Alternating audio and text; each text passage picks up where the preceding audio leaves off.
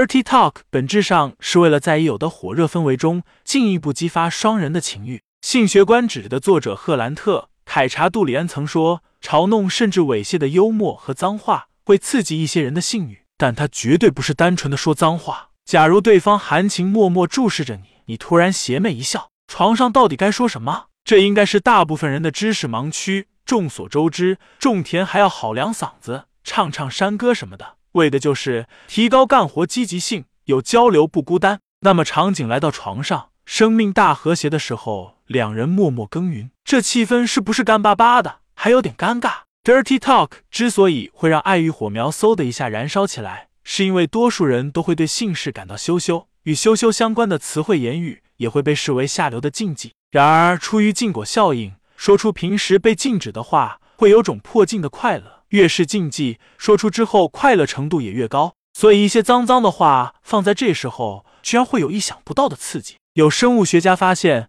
人们在打破这种禁忌时，大脑分泌的激素水平会提高。这种激素的增加能够抵抗焦虑情绪，让人欲望高涨。但这不意味着在床上就可以随心所欲、口无遮拦。人的爱好多种多样，但都有同样的道德底线，不能践踏人格或羞辱对方。比如，dirty talk 就是一种比较个人的床话，需要你们平时对这方面有过交流，把握不好对方的喜好就进行 dirty talk。有大概率会引起他的反感。你们可以在讨论时划定好底线，设定安全词。除了 dirty talk，还有一些谈话也是床上的禁忌，比如这些让人藐视兴趣的自信发问。这些宣泄式发言也叫个人主义床话，即只关注自己需求或体验，不关注对方的感受，只是寻找一个对象来满足自己的恶趣味和虚荣心，是床话中的大忌。那么问题来了，床上谈话到底应该怎么说才会达成双赢？一多夸奖，在床上夸赞对方，也叫做积极情感表露。心理学家威廉·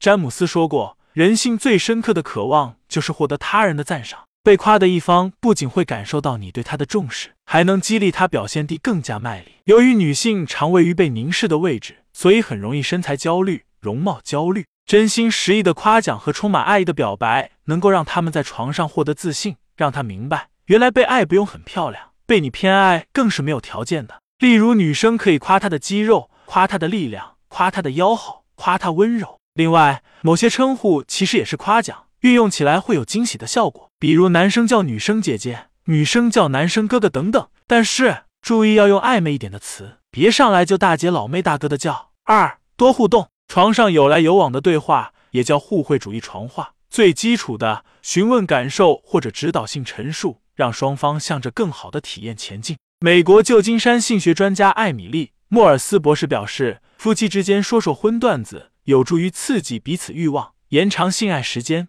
如果能分享性幻想经历，更能创造性生活奇迹。所以你们可以发挥想象，只要说得好，身在两米双人床，心也能在车厢、野外、电影院享受现实与想象的碰撞带来的新鲜感。对了，剧情和场景最好是你们曾经交流过的。不要临场发挥，否则可能会吓到对方，甚至让对方笑场。如果对方接不住梗，造成冷场，也蛮尴尬的。最后，dirty talk 不在于有多 dirty，而在于 talk。不要忘记传达爱意，增添情趣才是床上谈话的主旨。在床话效果上，表白大于交流，其次是情绪宣泄。学不会的话，就多多表白吧。我爱你就是最好的传话。